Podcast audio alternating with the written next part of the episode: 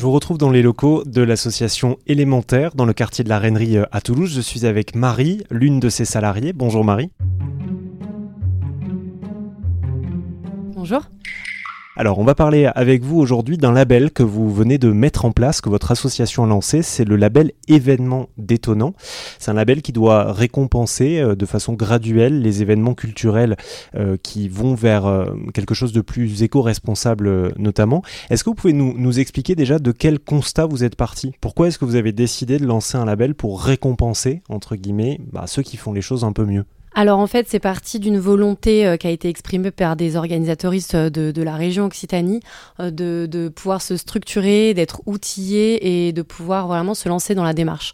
Donc c'est une volonté de leur part et on s'est dit que voilà, ils avaient besoin d'accompagnement, de, moyens humains, d'outils à leur disposition. Donc c'est parti de là vraiment. Je le rappelle, vous êtes une association qui est née il y a une quinzaine d'années, qui sensibilise, forme, mutualise sur toutes les questions d'éco-responsabilité. Par exemple, vous louez de la vaisselle utilisable pour des événements de plus ou moins grande ampleur. Et là, donc, votre actualité, c'est le lancement de ce label événement détonnant pourquoi ce nom aussi? Pourquoi ce nom? Donc du coup, on voulait un nom un petit peu atypique. Donc c'est vrai qu'on voilà, on n'est pas parti sur un nom plutôt classique d'événement, euh, de label événement éco-responsable. On voulait qu'on le retienne, que ça dénote un petit peu. Et euh, donc pour euh, vous expliquer un événement détonnant, c'est donc un événement qui contraste avec les propositions événementielles actuelles.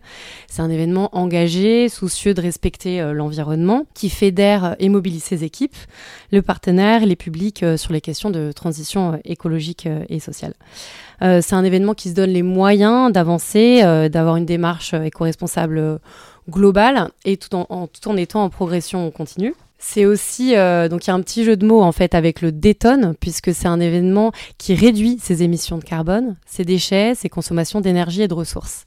Et enfin, on peut dire aussi qu'il étonne, puisqu'il propose euh, d'expérimenter la transition écologique et sociétale sous des, formes nouvelles, euh, plus soutenables et inclusives. Alors votre label s'est inspiré de choses qui existent déjà dans d'autres régions, hein. par exemple l'Alsace, c'est un label qui a aussi vocation à inspirer d'autres régions qui voudraient s'y mettre. Euh, est-ce qu'on peut parler maintenant des, critères? Qu'est-ce qu'il faut pour euh, obtenir ce label événement détonnant si on est un événement culturel euh, en Occitanie par exemple? Je parlerai de volonté d'initier une démarche. Donc en fait, il y a souvent à l'intérieur des organisations une démarche qui est déjà initiée depuis bien longtemps, mais qui est portée souvent par une seule personne ou en tout cas, ce que permet le label, c'est vraiment de pouvoir faire un état des lieux de, là où on en est. Ça permet de structurer sa démarche c'est souvent quelque chose qui ressort euh, de, se dire, euh, voilà, on, a, on fait des choses, on ne sait pas euh, si ce qu'on fait c'est bien, à quel niveau c'est. Donc ça permet de structurer la démarche.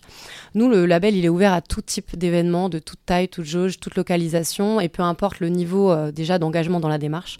On a créé quatre niveaux de labellisation qui sont évolutifs. Et on a un niveau qui s'appelle niveau premier pas, qui est justement aussi pour euh, pouvoir encourager, valoriser, labelliser des événements qui sont un peu éloignés de la démarche. Et ensuite, voilà, on évolue vers le niveau 1, 2, 3, qui demande au fur et à mesure un peu plus d'engagement. Ça, c'est hyper intéressant. C'est pas comme par exemple, je sais pas moi, le label bio AB qui euh, estampille les produits qui sont euh, sous le label bio. Là, vous, vous avez vraiment une gradation. Donc, l'idée, c'est d'encourager à faire mieux finalement d'année en année ou d'événement en événement. Oui, exactement. Nous, on n'est pas du tout. Le but, c'est pas d'estampiller. C'est vraiment déjà un accompagnement humain. C'est un échange. Chaque événement est assez unique euh, avec une voilà situation spécifique en termes de, localisation, de public, etc. Donc, c'est beaucoup de l'échange humain, de l'accompagnement humain essaye de, voir ensemble euh, comment on peut euh, tendre euh, vers une démarche éco-responsable, y aller pas à pas parce qu'on peut pas changer du tout au tout du jour au lendemain. Donc voilà, c'est pas le but, c'est pas de se stresser.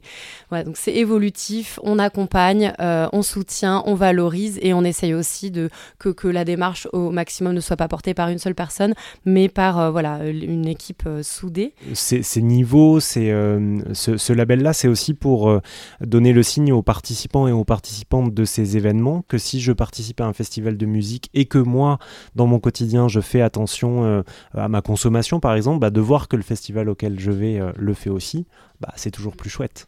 Oui, complètement. Je pense qu'il y a vraiment une, un changement de, de, mentalité aussi dans, dans la demande des, des, festivaliers. On a envie de se retrouver dans des événements qui nous ressemblent. Euh, euh, voilà, moi je sais que, que, que j'ai besoin de me retrouver dans des, dans des événements qui, qui font attention à, à tous ces sujets-là.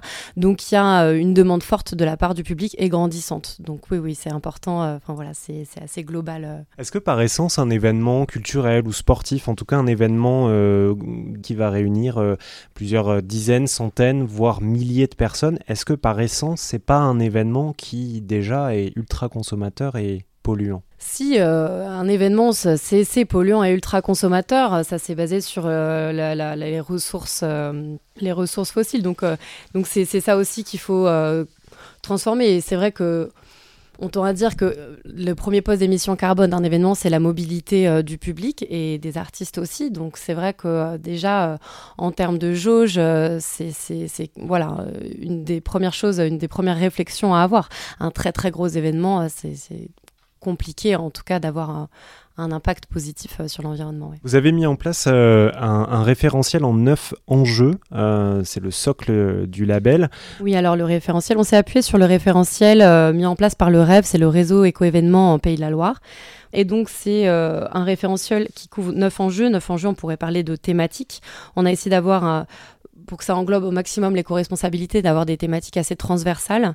Ça va de la restauration durable à vers le zéro déchet.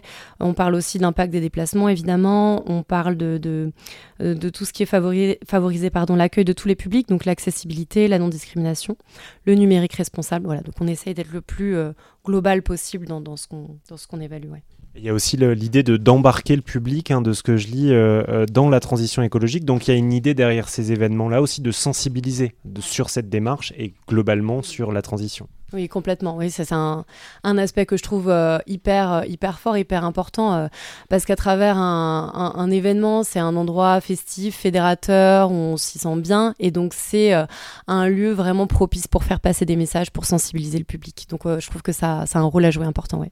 L'association élémentaire, je le disais, existe depuis euh, maintenant 15 euh, ans. Elle a euh, d'abord commencé de façon ultra locale hein, à Toulouse, ensuite elle a une dimension beaucoup plus régionale, voire même nationale. Est-ce que ce, ce label-là, par exemple, a vocation ensuite à être exporté à d'autres régions de France? Alors c'est pas, je dirais pas tant que ce label a vocation à être exporté, parce que déjà la région Occitanie, c'est une vaste région, c'est une grande région. Mais par contre, effectivement, il y a dans chaque région, il y a, on va dire, une association ou une structure qui pilote un petit peu en tête de réseau. Donc, c'est vrai que Élémentaire a cette vocation-là d'être un peu tête de réseau en, Occitanie. Et donc, euh, l'objectif, je pense, à terme, ce qui serait bien, ce serait voilà de couvrir que chaque région ait une structure qui porte et qui instaure, euh, qui installe un label, euh, un label ou un dispositif pour accompagner les événements dans, dans cette transition-là. Ouais. Voilà, le résumé est fait par euh, Marie, qui est, euh, salariée de l'association élémentaire à Toulouse, dans le quartier de la Reinerie. On l'a visité d'ailleurs, cette association, on a vu un petit peu toute son activité, et cette visite, vous pouvez la retrouver sur euh, rzn.fr. Merci Marie. Merci beaucoup, au revoir.